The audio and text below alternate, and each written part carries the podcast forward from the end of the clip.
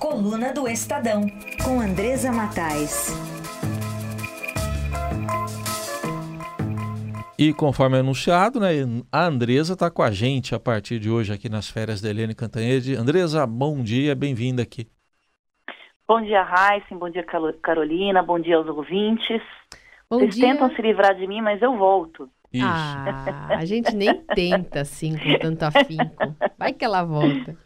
Bom dia para você, seja bem-vinda mais uma vez. Bom, vamos começar obrigada, falando então. Vamos falar, começar falando então sobre essas três semanas, né? Faltam três semanas para que o prazo acabe e todos os partidos precisem se posicionar sobre os seus projetos eleitorais. Mas o 4 está bem embolado e deve ficar tudo para a última hora, o que também faz com que o eleitor deixe a decisão para a última hora no lugar de pesquisar sobre os candidatos, entender mais da, da vida e das propostas. É isso? É verdade, Carolina, mas não é uma algo novo desta eleição, não. Estava fazendo uma pesquisa aqui hum. e vi que nas eleições passadas também todo mundo deixa para a última hora o registro das candidaturas, porque é mais um tempinho que os partidos utilizam para conseguir definir as alianças, porque as convenções partidárias é, que começam agora nesta semana é, a partir do dia 20 de julho, os partidos já podem se reunir, eles podem é, tanto definir um candidato à presidência da República, esse nome precisa ser votado pelos convencionais dos partidos, ele precisa ser, ter a maioria dos votos, né, para poder se viabilizar como candidato, é quanto definir que o partido não vai lançar um candidato à presidência da República, mas vai apoiar determinado nome. Então são costuras que ainda não estão bem definidas. O prazo final vai ali para o dia é, 7 de, é, 5 de agosto, então a possibilidade muito grande é que tudo isso se empurre. Acho que você tem toda a razão. Com isso, o candidato também vai, os eleitores, né, vão deixando mais para frente a sua definição de voto. É, o que a gente já está vendo nas pesquisas é uma grande quantidade de gente que está dizendo que não vai votar é, ou vai votar em branco, ou vai votar em nulo, mas também tem muita gente que não quer nem votar, não vai nem sair de casa para votar, uhum. é, a despeito do voto ser obrigatório no Brasil. Então, muitas campanhas é, vão direcionar é, o seu pedido de voto para esses eleitores. Ah, ao invés de tentar roubar o candidato de um, o, o eleitor de um ou de outro candidato, é, muitas campanhas estão se programando para tentar trazer esse eleitorado é, que está aí nessa zona e que hoje é, elegeria, né, é, com a maioria de votos, esse candidato branco, nulo, é, porque é, é, as pesquisas mostram que hoje ele tem mais votos, esse branco nulo, do que qualquer um dos outros postulantes à presidência da República.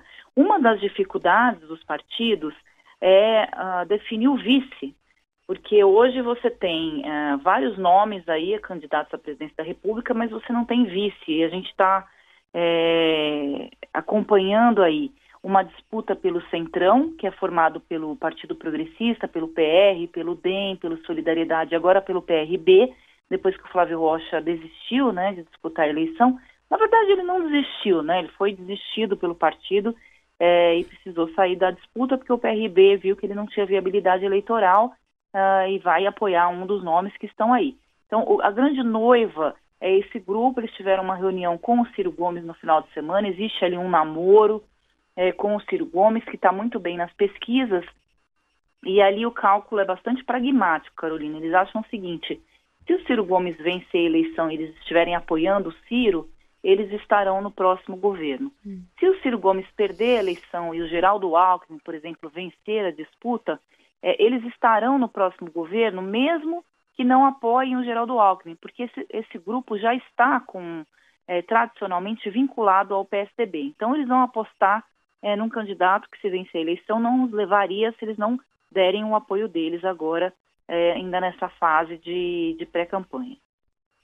É, falei mais cedo aqui que teve gente que eu conheço que ficou sabendo do Flávio Rocha quando ele desistiu. Então, não sabia que ele existia. Né? Ah, exatamente. É, né? é, às vezes é isso, né? Precisou desistir para ficar mais famoso. Quem isso, sabe na é. próxima pesquisa ele aparece um pouquinho melhor, né? Quem sabe. Bom, é, tem aí agora uma outra demanda, né, que pode ser resolvida pelo judiciário. O judiciário está em recesso, mas é, é, é, fato aí que o TSE pode resolver já agora no recesso a impugnação da candidatura do Lula. No caso aqui está sendo pedido pelo MBL, Andresa. Isso, Raíssa, assim, é um absurdo, né? Você dizer que o Tribunal Superior Eleitoral, que na prática trabalha de dois em dois anos, está em recesso em julho, é, no meio da campanha, né? É inacreditável, mas enfim, eles estão de recesso até o dia 31, são as nossas jabuticabas brasileiras. Mas o MBL ingressou lá com um pedido, é, antes do, do Lula, a gente estava falando dessa questão de registro da candidatura, e o Lula, o PT é um que vai deixar para a última hora, ali para o finalzinho do prazo, é o registro da candidatura do, do Lula ou de quem quer que seja o candidato do partido, porque o TSE pode vir inviabilizar a candidatura do Lula, ele é um ficha suja pelas regras da lei, porque ele foi condenado em segunda instância ali pelo, pela maioria do pleno. Mas o PT insiste que ele é o seu candidato. O que, que o MBL fez? Ingressou lá no, no TSE com um pedido de inegibilidade do Lula, Uh, e que e, e o, o, esse grupo, né, o MBL, ele não quer nem que o Lula seja citado nas pesquisas, porque eles entendem que o Lula é inelegível, então você não pode nem colocá-lo numa pesquisa eleitoral, porque isso contamina todo o processo. Esse pedido está lá no TSE.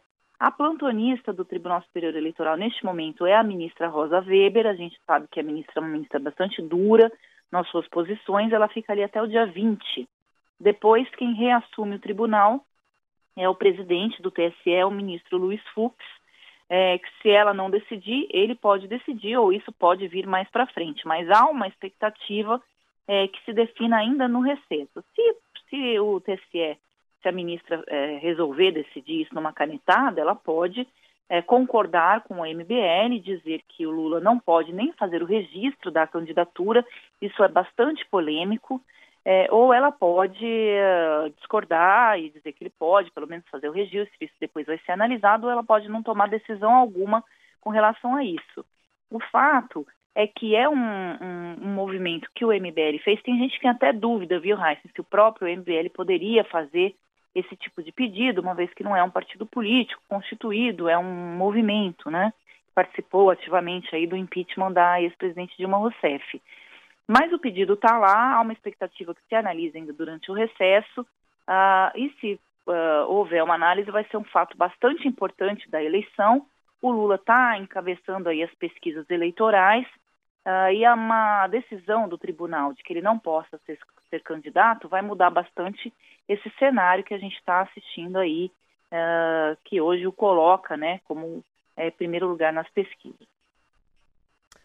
É um baita cálculo, né, que a gente tem que é, ver, até porque, bom, se até dia 20 é a ministra Rosa Weber e depois é o ministro Luiz Fux, é, ambos têm essa autonomia, né, de monocraticamente tomar uma decisão. Se não, a partir de agosto seria é, uma decisão colegiada que sairia, né?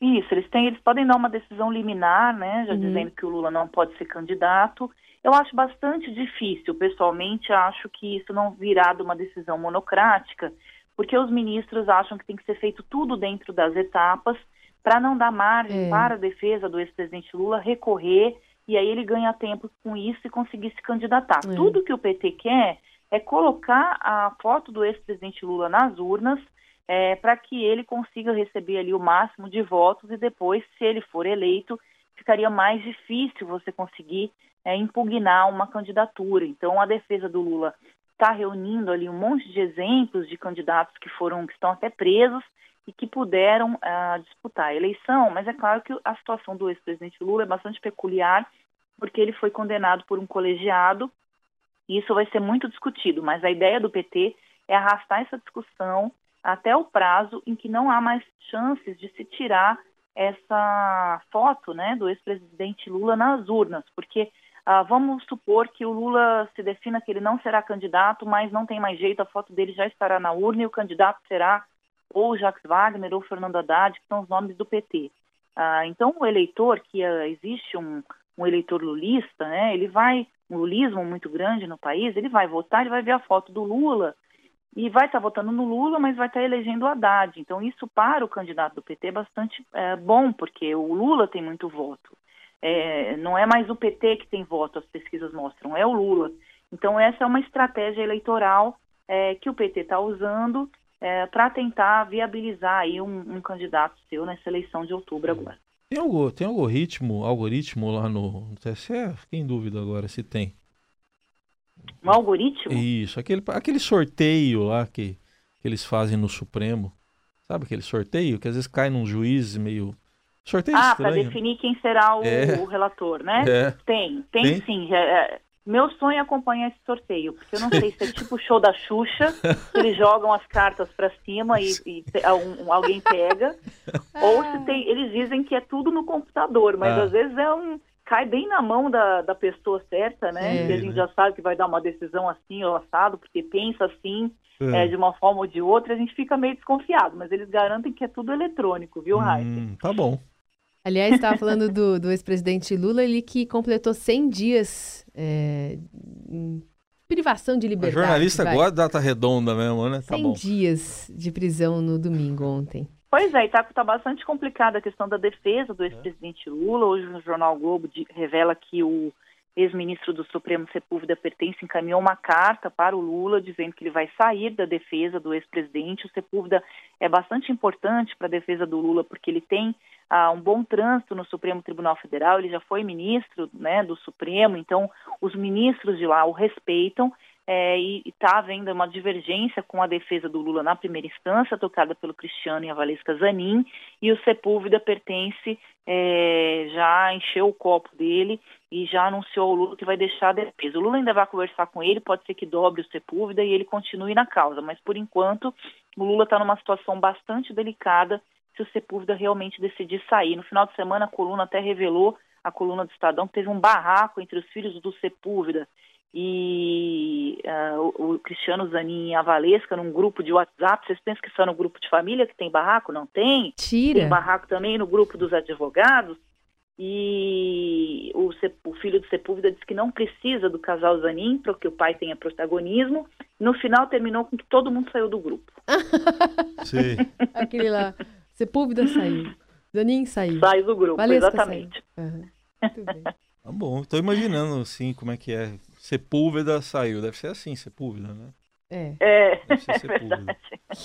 Bom, só para terminar. Você sabe aqui... que na minha família tem uma regra, né? Saiu do é. grupo não volta mais. Ah, é? Tá ah, certo. é, porque minha mãe vive saindo do grupo, então estipulamos essa regra.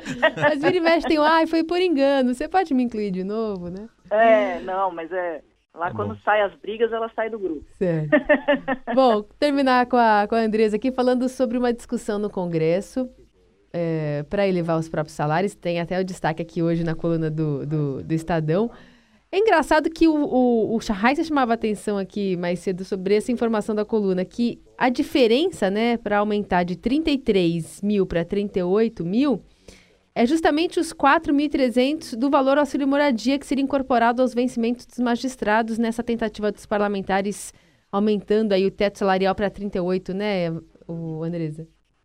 Pois é, é o, o, auxílio moradia, ele está aí sob risco né, de ser extinto, existe uma discussão muito grande, o país não aceita mais isso, então o que, que eles vão fazer para não perder o auxílio moradia? Porque aqui ninguém perde nada, só, só a gente, né, os uhum. trabalhadores, as pessoas comuns.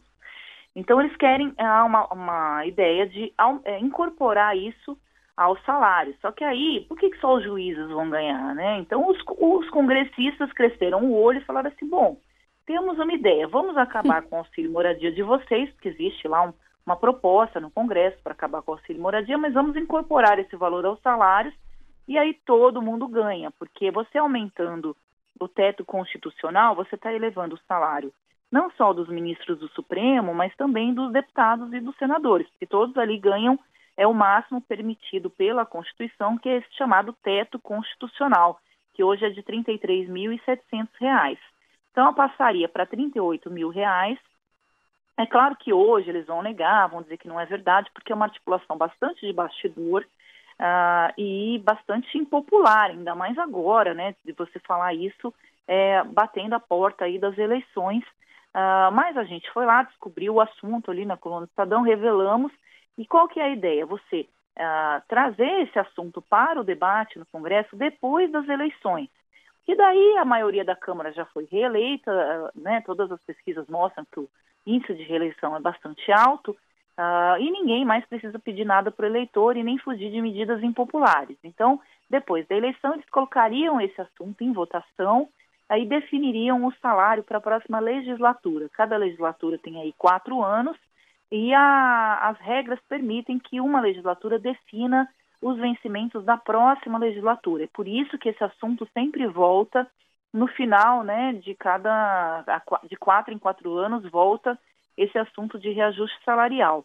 É mais uma, acho que vocês colocaram bem aí na introdução do programa, Carolina, Raíssa, mais uma das pautas bombas é, que estão ali no Congresso é, e que ninguém calcula o impacto disso é, para o país. A gente está vendo aí uma série de medidas que estão sendo tomadas é, pelo Congresso. Esses dias mostrou o Rodrigo Maia é, votando uma medida, medida de impacto né, das contas, da conta de luz, e ele perguntava no plenário qual é o impacto disso, qual é o impacto disso. É um absurdo a gente se deparar no meio de uma votação que as pessoas não saibam nenhum impacto é, que isso vai causar. É a mesma coisa de você é, fazer uma compra de um apartamento, sendo que é, você não tem o recurso para isso. Você dá, dá um cheque e, e depois você reza para ganhar na loteria para pagar aquela conta. É assim que o governo, que o Congresso está fazendo, é, sem a interferência do governo federal, só o ministro da Fazenda está ali se descabelando para tentar evitar essas pautas bombas, mas continua no cargo ali muito confortavelmente. Muito bem, Andresa Matais, que volta amanhã aqui no Jornal Dourado a partir das nove, falando mais sobre política e, claro, os destaques da coluna do Estadão até sexta-feira. Valeu, Andresa, até amanhã. Tchau, Carolina. Heisen vai sair de férias, né? Que eu já Boa. É, amanhã seremos fontes. nós. É, exatamente. Sejam felizes amanhã, sem mim. Sejam felizes sem mim. Amanhã você vai ouvir o programa, né, Heisen? Vou ouvir, vou ouvir. Fica bem informado. Muito São duas bem. semanas importantes pela frente. Eu aí, vou né? ouvir, vou ouvir Exatamente. Tudo. Não vai voltar sem candidato. Exatamente. Tchau. um beijo, Valeu, bom dia para todo mundo. Tchau.